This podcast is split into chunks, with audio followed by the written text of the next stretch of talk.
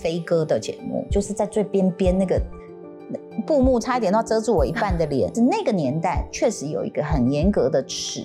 就是啊，你怎么长这样也可以上电视？那个打击是蛮多的。我可能对生命充满热情，对讲话表达，我又觉得它是我的一个天命，我又常常去修正我自己。那我们再来可以传达什么？可以说什么？可以做什么？我是侯乃荣，台湾名人堂要告诉大家：有故事的人，有意义的事。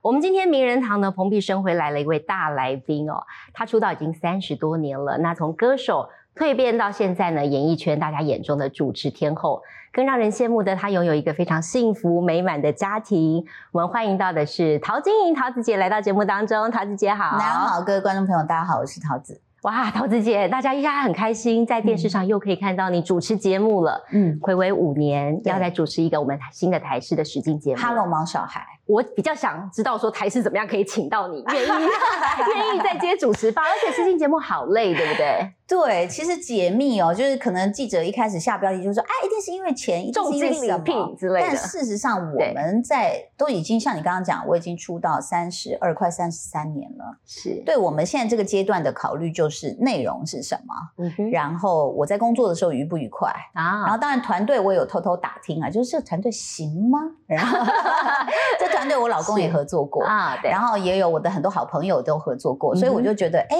其实好像就。觉得呃，就是什么都对了，然后人也对了，团队也对了，然后毛小孩又是我很爱的，对，那我就觉得说，哎，可以试试看。那当然，实真人实境秀这几个字是比较吓人的，所以我就真的还去问了一些前辈，一些老前辈，比如妥中康这种老前辈，有经验的人，炎亚纶啊，就问问了一圈，他们说很累，很累，就是每一个眼神都非常的直了，凄凉，你知道吗？然后我想说，真的吗？那怎么办？那但是，因为我们要打造的是一个宠物的度假村，是，那当然这是一个很大的目标。嗯但是更吸引我的是说，他说你可以学，从头学。那我觉得有“学”这个字，而不是说好像要为了节目效果故意去，就是好像啊，我们来制造一些陷阱，一些什么？我觉得那个比较，因为我们演起来也不像嘛。那我们其实就是好，那一步一步学啊。今天来了什么客人，尤其是动物，他根本不会跟你呃按照完全没办法蕊的，没可能。因为刚刚奶蓉就问我说：“哎，你们还是有基本脚本？”我说：“没有。”那制作人就说：“开店喽，今天来什么客人我们不知道。”然后我们哇塞，这样子挑战很大，挑战非常大。所以我根本我刚刚在跟你讲开店喽，然后我这边鸡皮疙瘩就起来了，因为你还是会有那种担心跟害怕，说如果我们 handle 不了。或者是呃，就是让别人的毛小孩不舒服了，怎么办？对，这样。那后来我就证明说，哎，我们其实是想太多。其实服务业，因为还好我也做过服务业嘛，我觉得服务业就是你让人家知道你是诚恳的，然后有不对，我们就立刻道歉说对不起，我们赶快补足。我觉得基本有这两个心态，就应该还会做的不错啦。但再怎么样，人家说摄影师说最难拍的就是狗跟小孩。对，现在你们的对象是狗狗。嗯。这应该挑战非常大，而且应该有很多你们意想不到的意外状况吧？对，最难拍的就是那个呃，毛小孩跟曹佑宁啊，不是啦，毛小孩画等号了，是不是？没有，因为因为每一个人个性不同，你知道，你你又要去接毛小孩的客人，然后你不知道他出什么招，再来你跟这个团队的磨合也是很重要，就是他们是什么个性，嗯哼，那。可是你又没办法在当下先顾我们自己的心情，你一定要是顾毛小孩的状况。所以，比如说像我刚刚讲超宁，他有被狗咬，那但是他咬的时候，他居然连一个哀的声音都没有。我刚我刚刚终于记者会，我问他，我说你被咬的时候什么反应？他说很痛啊。我说不是不是，我是说你的你的脸啊，或者是什么？他说他就这样，哦，就这样。因为那集过后，我还还有一点跟制作人兴师问罪，我说。你他被咬的时候，我进门，你们没有告诉我，你们是希望我被咬吗？他说没有人知道他被咬，因为只有他太淡定了，对，完全他跟运动的状况完全是反差两个人，是，所以他没有人知道他被咬，嗯然后就只有默默的就说刚刚我流血了，这样，然后我想说不是很痛吗？不对，很痛，那可能在这个过程才慢慢你在经由不同的事件去了解你的工作伙伴。所以这个也很好玩，这也像我们的职场，也像我们的人生。嗯哼，那在主持这个节目的过程当中，我们讲是主持了，但其实你在里面是 CEO，嗯，对你的挑战而言是什么？对我挑战而言，因为我们有一点包袱，你知道吗？不是偶包，而是比如说我也经营辣杯杯，那我也是有品牌一点点经验，或者是店面的经验，有客数了，你要怎么办？对，那我就很怕看起来不够专业，所以就会我觉得我有点过度小心。就是后来制作人可能说你一直在擦，你有发现？我说我擦什么？他说那个桌上的水，地上的水，我没有办法看到。比如说杯子下面有水没有？就是客人在跟你聊天的时候有水，然后我就 这样。然后那又因为宠物跟人吃的不一样，是，所以我们的空间偶尔会有毛在飞。嗯，所以我一边上菜一边要这样毛抓下来，然后这样上菜。所以就是歧视的对对对这个状况，所以我觉得很好玩，但是你也必须去，还是要做出一点样子，因为我也知道很多专业的，不管是宠物美容或宠物膳食的呃业者，可能也盯着我们节目看，说你这样做是不对的，不能做一些错误的示范在里面。对，那我觉得也欢迎指正，就是说啊，如果我们真的做错了，你告诉我们，那。就是机会教育，刚好这个时候也教育我们，也可以告诉大家。对，那所以其实就学到很多，就是方方面面都在学。嗯，我们节目也特别严选了四位实习生，嗯，在这个节目当中跟桃子姐一起来努力合作。嗯，这四位实习生你怎么看他们的表现？有没有让你印象比较深刻，可以跟大家分享？我其实呃一开始我觉得很妙的是。当然，我觉得我我我不好意思的是，徐富凯有次 murmur 的，就是说你气场那么强大，我我因为我好像有回头说，你们会害怕跟我合作吗？他说不会啊，我说等一下，在抖，对，什么意思？这样，然后那可能我觉得因为有一个大姐姐在在他们面前，但是也是因为他们本身我觉得能力很强，嗯哼，就是很有责任感，你几乎看不到一个拖油瓶，嗯，可能我觉得制作人也在急说，哎，怎么大家都这么。这么上手，对，然后这么投入，没有效果出来，是不是？就说你们可不可以有一个比较秀逗？说，呃，我是有秀逗一点点啊，我的咖啡倒错东西，我把那个五味粉啊、胡椒粉倒成肉桂粉，所以那咖啡呢？哦，他直接为什么咖啡咸咸的？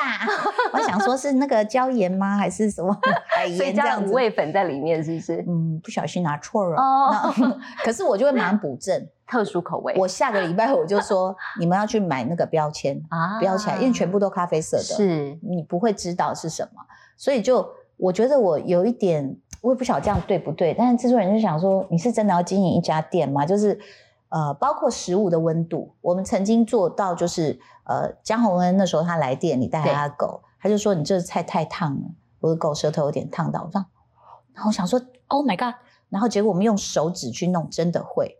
那后来我刚刚也在跟制作人聊，我说我买了一个测食物的温度计。他为什么？好用心哎！对，我说我说你要想哦，因为我们那个是一个开放的厨房。如果我是客人，我看到我的厨师一直在擦我的菜，我会非常生气。就是我待会要吃，就算不是我吃，因为我们是人宠共识嘛。对，就算我不吃，我的狗要吃，你在那里一直给我擦什么擦？所以我就去买了一个那个温度计，这样我就觉得哎。正就是很负责任的去注意每一个细节，就是制作人、制作团队也说：“呃，桃姐，你有好多面是我以前没有看过的。”他们可能会觉得我回家就躺平的那种。嗯，殊不知我也蛮累的。你自己很多部部分都事必躬亲的去准备。对，你刚才提到了宠物膳食，对不对？美容也是我们节目当中会做的一块。对，美容就是瑶瑶跟伟静，是我觉得他们两个不得了哎，就是嗯。出来都已经没有表情了，就是你很少艺人看到镜头一定会这样，还要盯一下，这样很可爱，是太累了。他们就抱着，你知道瑶瑶抱着那种身长比她还长的大狗，然后整个剪完洗完很漂亮。对，她出来的时候，我就觉得我可以想象那有多辛苦，因为她出来的时候，她自己的毛也在飞，你知道那个狗还在，然后满脸眼睛睫毛也沾到，完全没办法顾形象了。对，所以那个也是体力活，然后狗一甩啊什么的就被喷到。那刚刚啊忘了讲许富凯，其实他非常的让我惊艳，就是他很稳，然后做虽然还会讲啊怎么办怎么办。他有时候会尖叫一下，可是他对于厨房这些活，他做的很好哎。哦，那曹佑宁就是从零分开始 做起，但是因为他常会出现一种那种小鹿的那种表情，这样就好像是你不要不喜欢我，就像刚刚我们在玩一个答题游戏，然后不要答错或什么，然后我就我们就说，哎，你刚刚那题怎样？他就这样会转过来这样。这样稍微 Happy eyes，对，然后嘴巴还嘟了一下，我们说干什么？这样，但是这一面也是他以前在别人的节目或领域里面是从来没有被看见，所以我觉得这看点还蛮多的。哎，对，而且就是很多人就是会觉得，哎，这些偶像应该有偶包啊，嗯，结果在节目当中，我想应该得通通抛开了，抛开抛开顾不了，对对。但是常永宁坚守的很好，他的偶包，他被咬了还可以这样，嗯。连表情都没有狰狞或什么，对不对？这个也是我们要跟他学的地方。哦，桃子姐，我就我知道你自己养了两只狗狗，对对对，欧尼跟豆豆，对对对对，黑柴跟边境，对，所以看得出来你本来就是一个很爱狗狗的人。所以对你而言，你要找一个好的宠物店，你有没有自己最重视的点是什么？其实我我跟你讲，最直接的就是看，比如说像我们狗是在外面洗。因为那个，我们曾经试过，我们全家人穿泳装 蹲在浴室洗狗狗，然后豆豆是这样啪啪啪冲到我们全身这样啪，因为他就很又开心又慌这样，然后我们就送洗。那最直接的就是来接他的小姐，比如我们一开车门，他像看到亲娘一样这样子，然后就很高兴的就进去。我们说哦，OK，没问题。就是你你会看到，就是宠物来到你的这个店的时候。它是喜欢的吗？然后它看你是觉得是好朋友吗？然后如果他他一来他就发抖害怕，因为过去也有些朋友说，比如说去修毛或什么，就觉得狗怪怪的，嗯，那可能就是啊，比如说不小心被六陪啦，或怎么样啦，这样，那他说狗每次要去的时候就会发抖，所以我觉得我们希望营造的是专业，然后又呃毛小孩来的时候是会啊很开心开心的样子。所以对你而言，你觉得狗狗啊，其实你自己养这两只狗养多久了？这两只还好，一个一岁，一个两岁。嗯哼，对。但是我从小我们家都养狗。嗯，从我没有记忆，我被摆在草地上，我旁边就有第一只就是我们家的一只狐狸狗，白色的。嗯。然后我我就说妈妈，它谁？他说小时候养的啦，但你长大它就走了这样子。所以我们从小养过各种米克斯啊，什么狮子狗啊，约克夏啊，科卡啊，就是各种狗，我们家的几乎都 养过。那你后来是怎么决定养现在这两只狗狗的？诶，好像我想一下哦，是我儿子想要养狗。他说：“我想要我人生的第一只狗。”哦，然后因缘际会下，就是有一只黑柴，就没想到柴犬是完全不理人的。就我老公叫李理人，那只叫不理人。然后，然后我我我儿子只要过去一抱他，那那个那柴犬就像鹿一样，咚就跳走。他说：“妈妈，狗是这样吗？”我说：“狗不是这样，他养到柴犬 不一样。”对，他就，然后我们就觉得他智商是不是有点问题，所以就在想说要不要找个家教。嗯，所以才找到就。找到那个呃狗界最聪明的边境牧羊犬这样子，那他们俩也相处的很好了。对，然后我也就是觉得很享受。然后最近我们还想说要不要买一台露营车，不是喂小孩，是想喂狗，就是带他们去山上啊、海边这样子。哎，那桃子姐，你这次主持节目之后，因为跟宠物相关嘛，嗯，在跟你在跟自己的宠物相处上，有没有一些什么样子微妙的变化？是你？之前没发现的，呃，我觉得第一个最大的是，因为你看我养狗也养了四五十年了，但但是最大的变化是我以前从来没有做过鲜食给我狗吃，鲜食，因为以前的观观念就是有罐头就好了呀，饲料。那后来慢慢你去发现一些新闻，就是什么肾不对了，或是有些狗有肿瘤，那我们不知道原因，因为我们也没有实验室可以去控制或对照。那后来就有人提倡说鲜食很重要。那经由这个节目，我我本来以为很难。但后来我就学到说，哦，原来这样子就可以给他吃，OK。然后我常常就是有些制作单位，你知道，欧巴桑很喜欢捡便宜嘛，他们就是，哎，这个都切好了，但是没有用，桃姐你带回家，我就真的会去煮，然后也学到一些，就是啊，我们把它冷冻，然后要几个不同的菜色，然后今天那冷冻很硬嘛，拿出来这样锵锵锵，然后这这个是我自己配的南瓜配鸡肝。然后这个可能是那个鸡胸肉配很多的食蔬，很营养哎。对，就是然后他们从他们的排便就看得到说哦排的非常好，而且吃的量有比以前大，但是没有变胖，所以这个营养素对他们是很好。我就觉得哎，经由这个节目，我真的学到这个。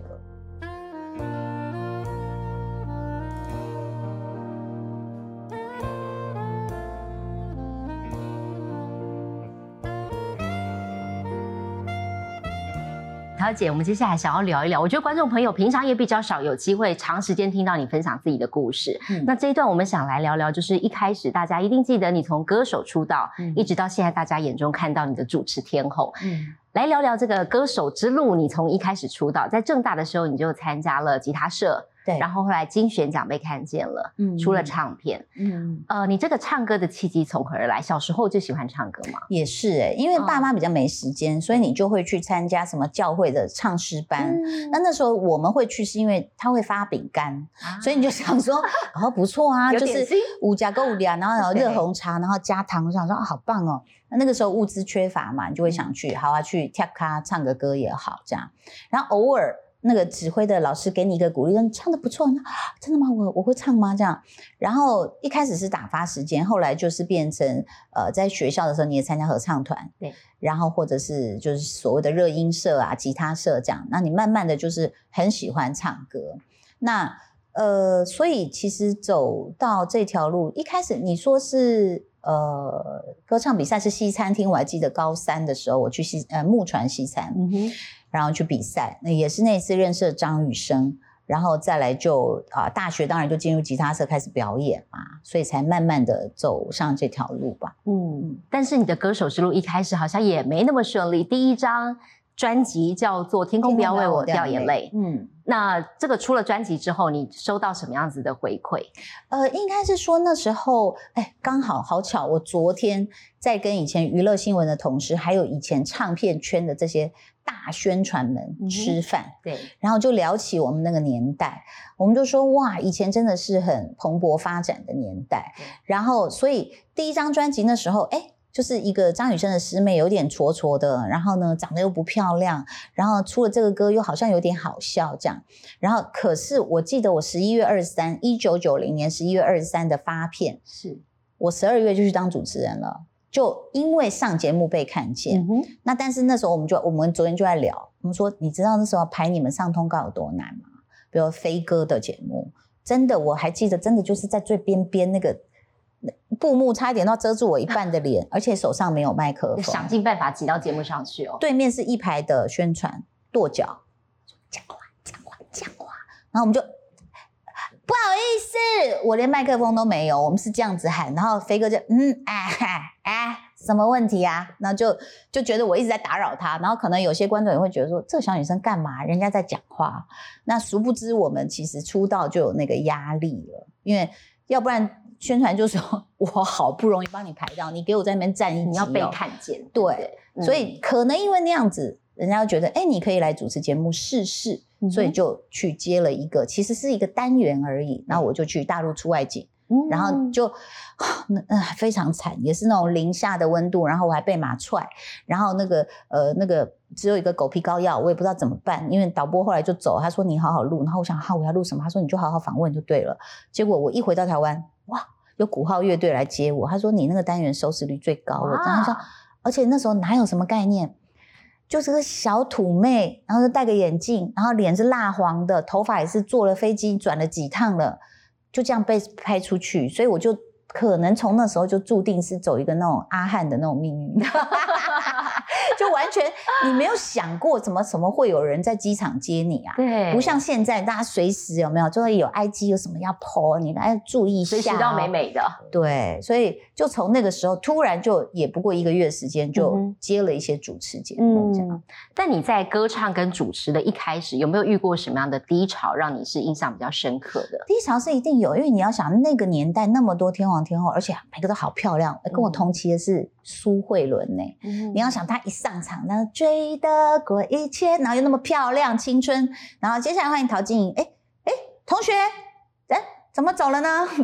就是我曾经唱过一次，最后因为大家知道最后，你知道那不是因为我压轴，是因为很多人就会说这个学校远，我要先唱，我才能早回家，哦所以把我排到最后一个。嗯哼，那大家一一一看他想看的人都都已经看完了嘛，就走走走走走走。我真的有一次 去一个学校，最后我最后一个上场，只有两个人，就两个人，两个人看到我，就差不多准备要站起来走了这样子。所以那个时候就在那个年代比较不像现在那么多元。你看很多 YouTuber 啊或网红，那不管你长长得什么样子，长得像十二生肖都没有关系，百花齐放，你有才华最重要。但是那个年代确实有一个很严格的尺。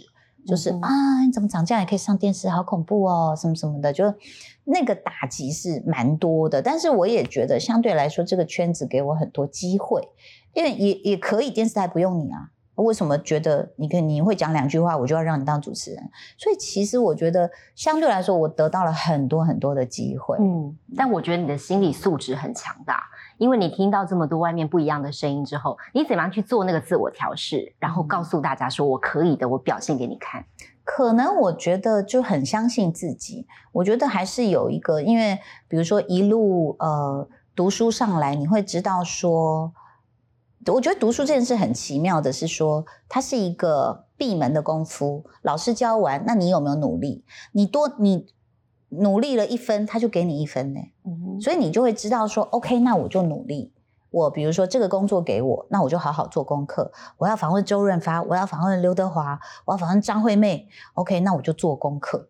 所以你就会开始就是用啊，就是从小到大读书的方法，就觉得说，至少我每一份准备准备好了之后，接下来我不会我不会辜负这个访问。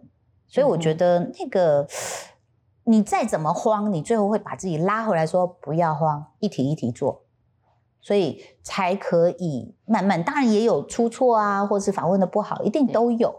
但是你就告诉你自己说，其实呃，我觉得犯错是我们人一定会发生，因为我们只是血肉之躯。所以一开始的你也不是说那么全然的有自信，拿起这个主持的麦克风，还是有过那种担心、害怕、紧张的时候。很多很多时候，而且要站在很多大牌的旁边，呃，像是飞哥的身边、小燕姐的旁边、瓜哥、冰冰姐，其实那个都会很紧张，很怕接不到球，然后他丢给你，发现你没反应，或是你反应不对，那我就觉得哎，真的不好意思。所以其实我就是讲说，很多的电视台平台给我机会，还有很多的贵人原谅我。我觉得我们才可以，就是说啊，一次一次又一次这样。嗯，你刚刚提到贵人小燕姐，其实对你来讲是一个非常重要的一个恩师哦。是是是。呃，你觉得在她身上你学到最重要的是什么？我觉得她呃有一种举重若轻。就是他知道很多事情可能很严重了，可是他是不急不徐，然后会告诉你说没关系，我们来处理这件事。就是他那种从容大度。那我们以前就比较毛躁嘛，啊怎么办？怎么会讲？待会就要播了，现在只剩三十秒，说就像你们播新闻一样。我的个性是这样，会急的，是不是？因为我们要做 live，对，他不是预录。我说讲错，我还可以说，哎，讲错再来一次。嗯，没有，他就是面对镜头了。那所以在这个我每天的时候，我是做两条带状的 live，一个电视，一个广播。对，那你有时候冲出去就是冲出去。那我的个性又那时候太年轻，就不懂得圆融。那反而我我在想，我现在也懂得圆融了。可是我在想，除了年少轻狂，其实还有一个最重要的事情，是我给我自己设定的目标。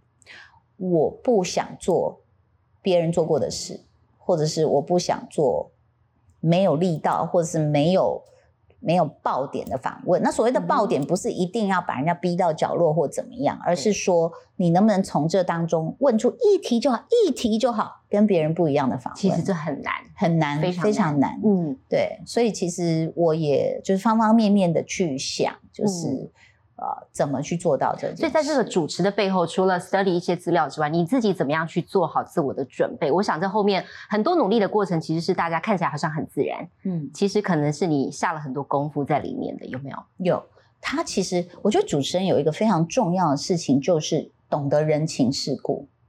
你如果连人家的脸色或此刻的情绪都不会判断的话，你不可能拿着题目就照念然后哦，那请你回答这样，不是吗？一题一题来，不可能。你可能一进，比如说呃，电影的这个联访啊，几个大咖来了，你只有十分钟，嗯哼，一进去你就可以嗅到说他上一个有没有被惹恼，嗯，或者是他现在累不累，或是我要准备什么让他开心。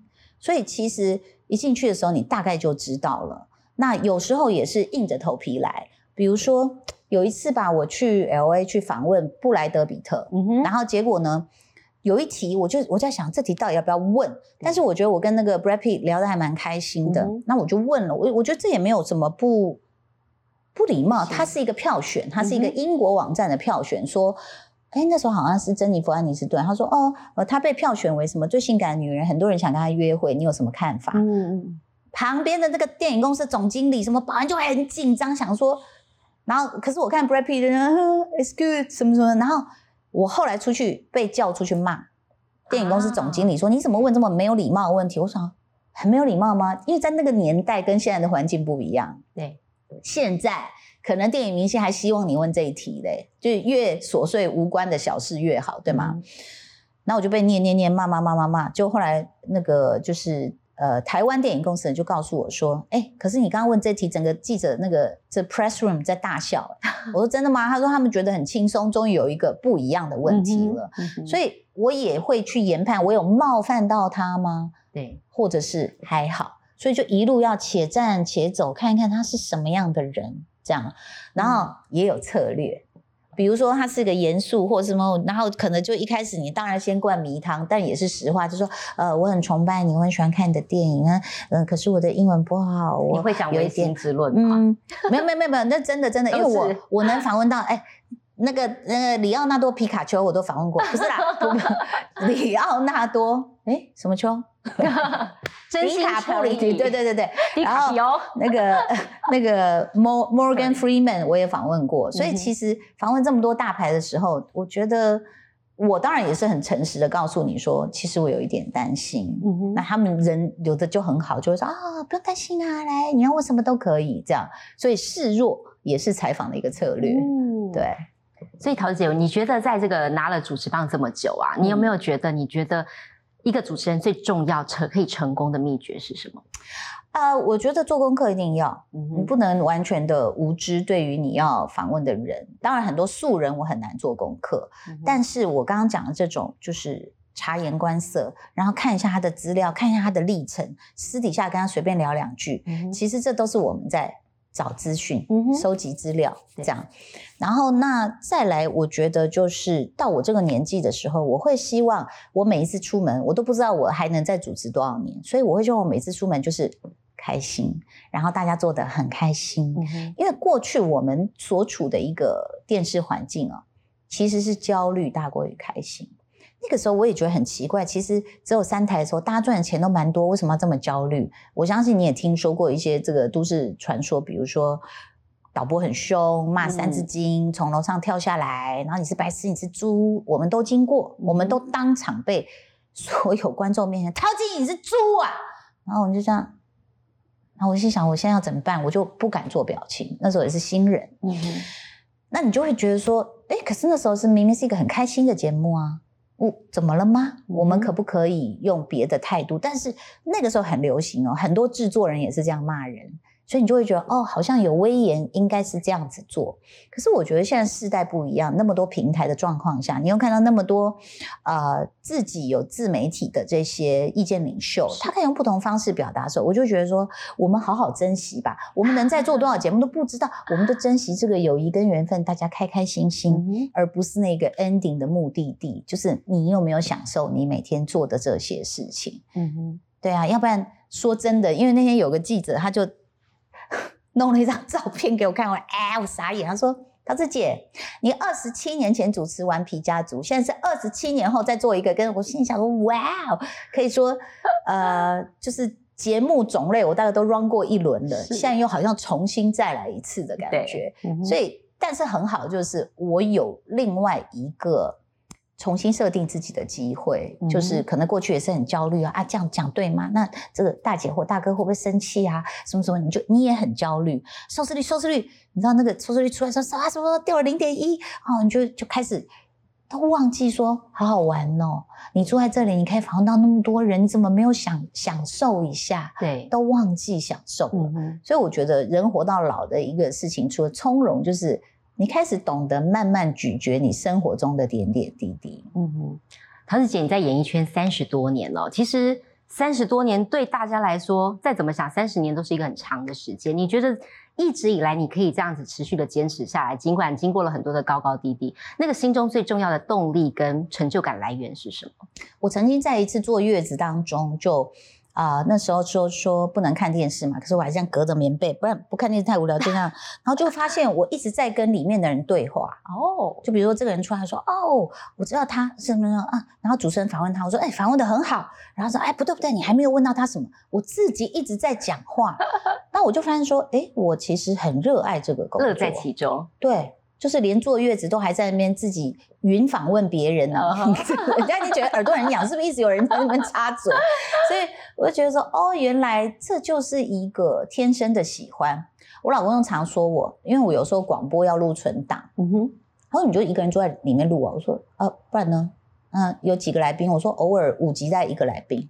他所以呢，你就一个人坐在那里对着一个麦克风。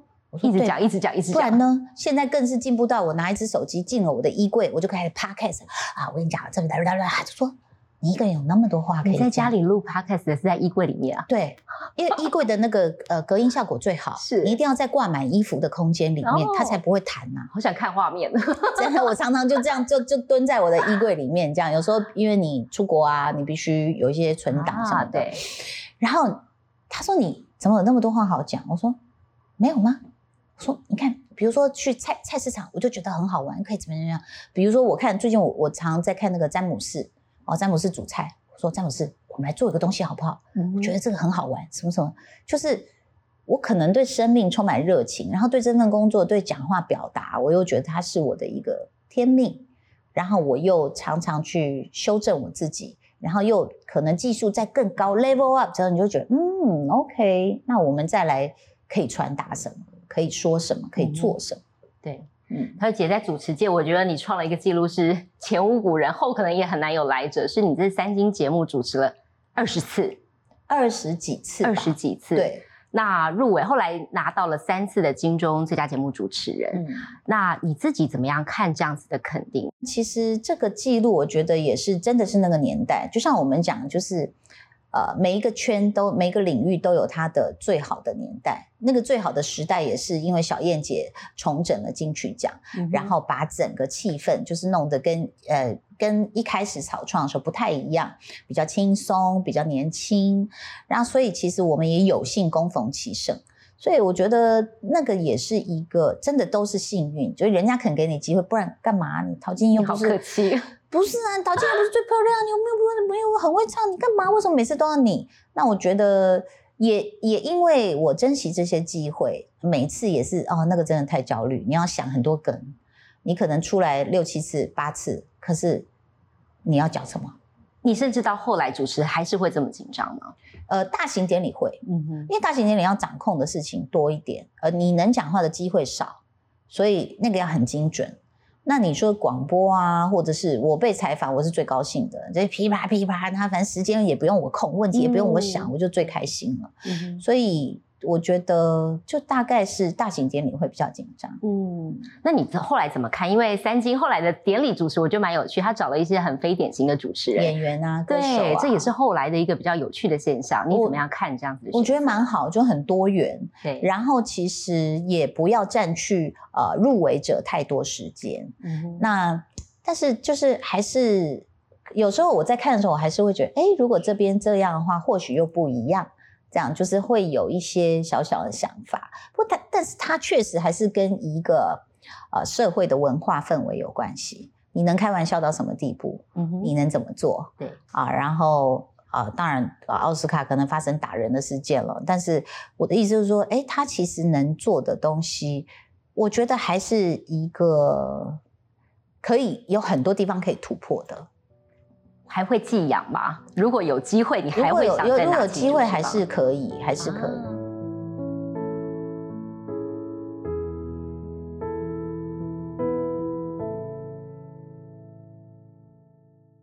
如今你有一个非常幸福美满的家庭，李仁哥很棒，然后小龙跟豆豆，其实大家常常在媒体上看到你们的互动，其实嗯很温馨啊。嗯总是想问问说，那你们的夫妻的相处经营之道，总是难免有一些意见不合的时候，嗯你们怎么样去让这个婚姻长长久久，可以一直这么甜蜜？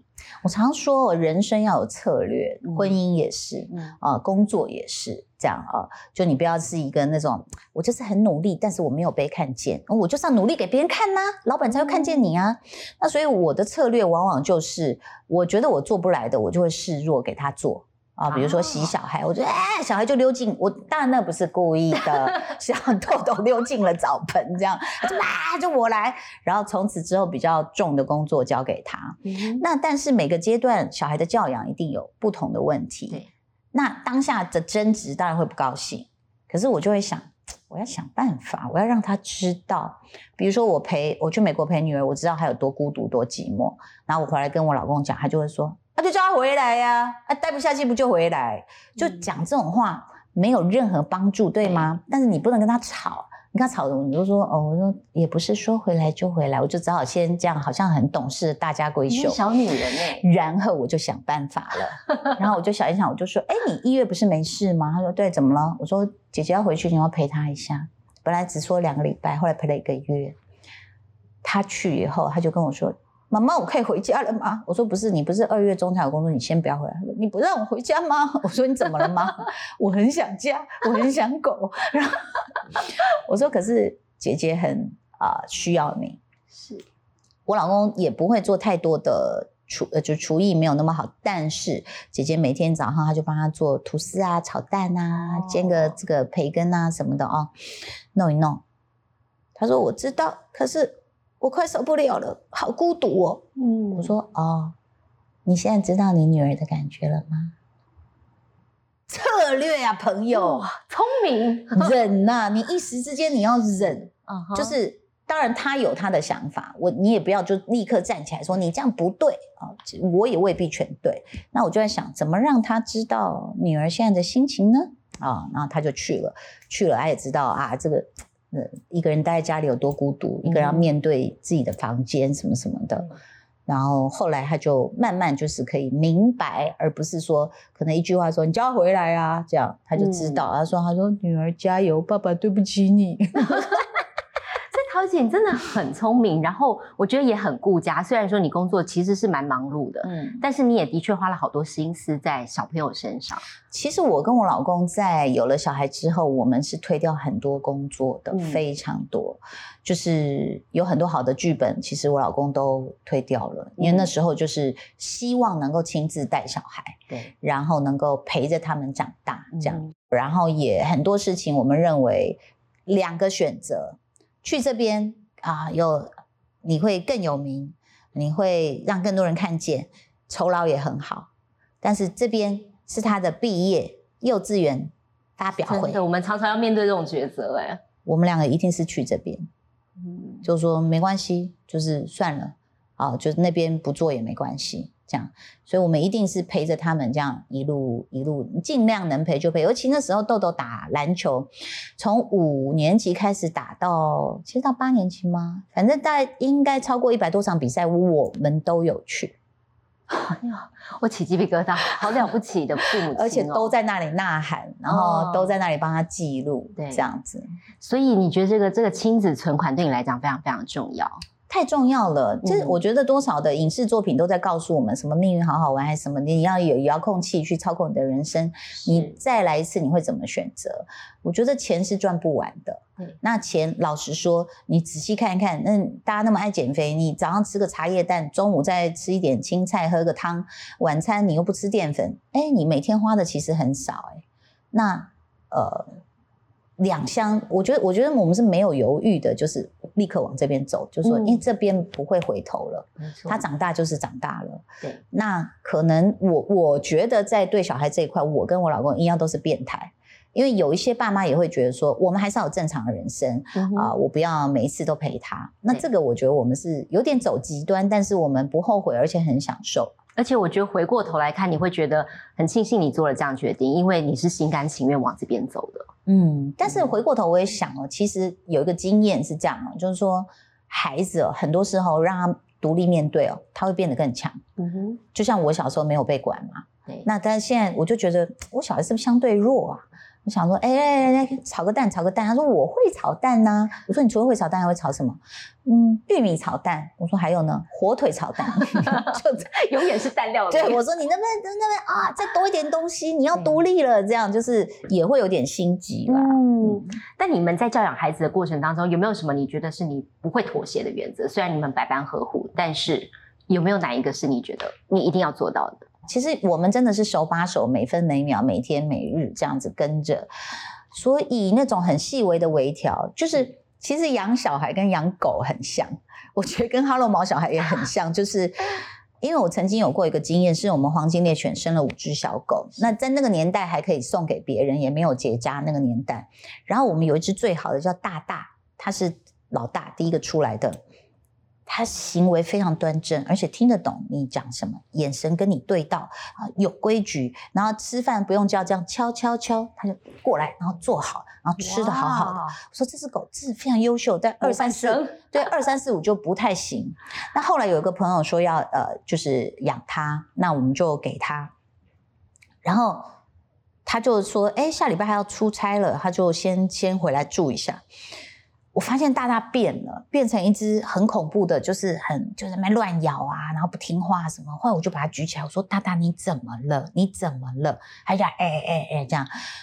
后来我就问我朋友我说：“他你家有什么啊？”嗯嗯，他说：“我家有一只老狗，然后认为自己是人，就坐在那，他就常常咬我，还咬狗，还什么的，然后心情不好就咬沙发。”对我，说 OK，我明白，才一个礼拜，这个好小孩变成行那样为变了，所以父母在旁边的这个微调太重要了。嗯我可能没有等到他已经走到那边去了才调，我可能注意这样这样这样这样，就是哎不太对了，就把他拉回来一点。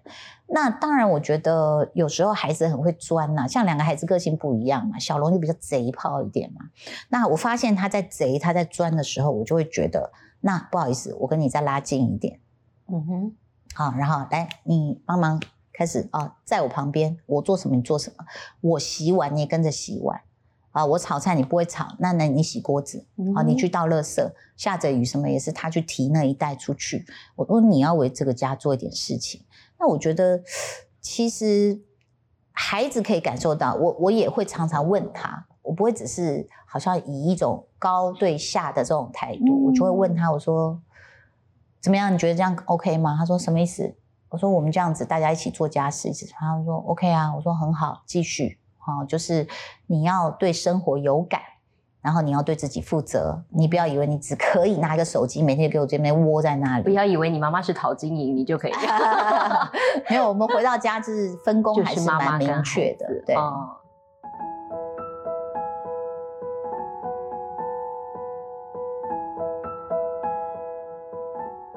而且你在去年七月的时候，在小巨蛋嗯再次拿起了这个歌手的这个麦克风，嗯，你未来还会想要再往音乐的路再有继续的更多发展吗？音乐的路一定会，就是创作啊或演唱一定会。是，但事实上，你知道，我们到年纪大了，我们看事情就变成是全面的看，而不是单个角度。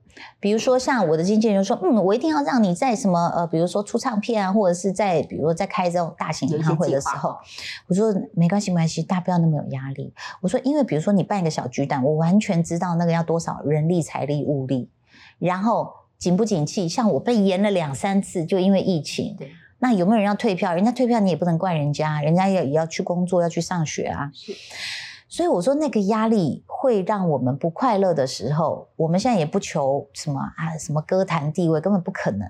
就是你唱歌你快乐，你想表达什么？所以他反而又可以回到最初的那个本质，然后呃，不用太要去要求，就是别人怎么看你。嗯哼。那桃姐，最后我想要一点点时间，想要了解一下，现在你接下了节目的主持棒，然后其实这节目对你来讲也是一个新的挑战。对于未来演艺圈的规划，你自己还没有什么样子的？应该大部分想尝的都尝试过了，还有没有什么想挑战的目标没有？我呃，我觉得今年的真人秀会非常非常的多，因为嗯其实也是节目都会有一个就趋势嘛、走向嘛，对，所以我我我想可能大家会看到很多不同面向的我，就是可能我会挑战很多，你会觉得哦，一想到都头皮发麻的事情，我居然去做了。也其实我也是辗转反侧啊，常常在想要不要结，要不要结，后来想说，哎，不知道还能这样健康的行走跟有条理的说话多少年，所以就赶快抓住这个余光吧，然后抓出这青春的尾巴，然后能做的、能去享受的都去做一做。好的，我们今天很谢谢桃子姐来现场分享了这么多，感觉呢未来的路还是会越来越精彩。那也祝福你家庭越来越幸福美满，谢谢，谢谢，谢谢，谢谢，谢谢大家。台湾名人堂，如果你喜欢我们的节目的话，欢迎上 Podcast 搜寻，有更多精彩的故事跟大家分享。感谢您收看，我们下次再会。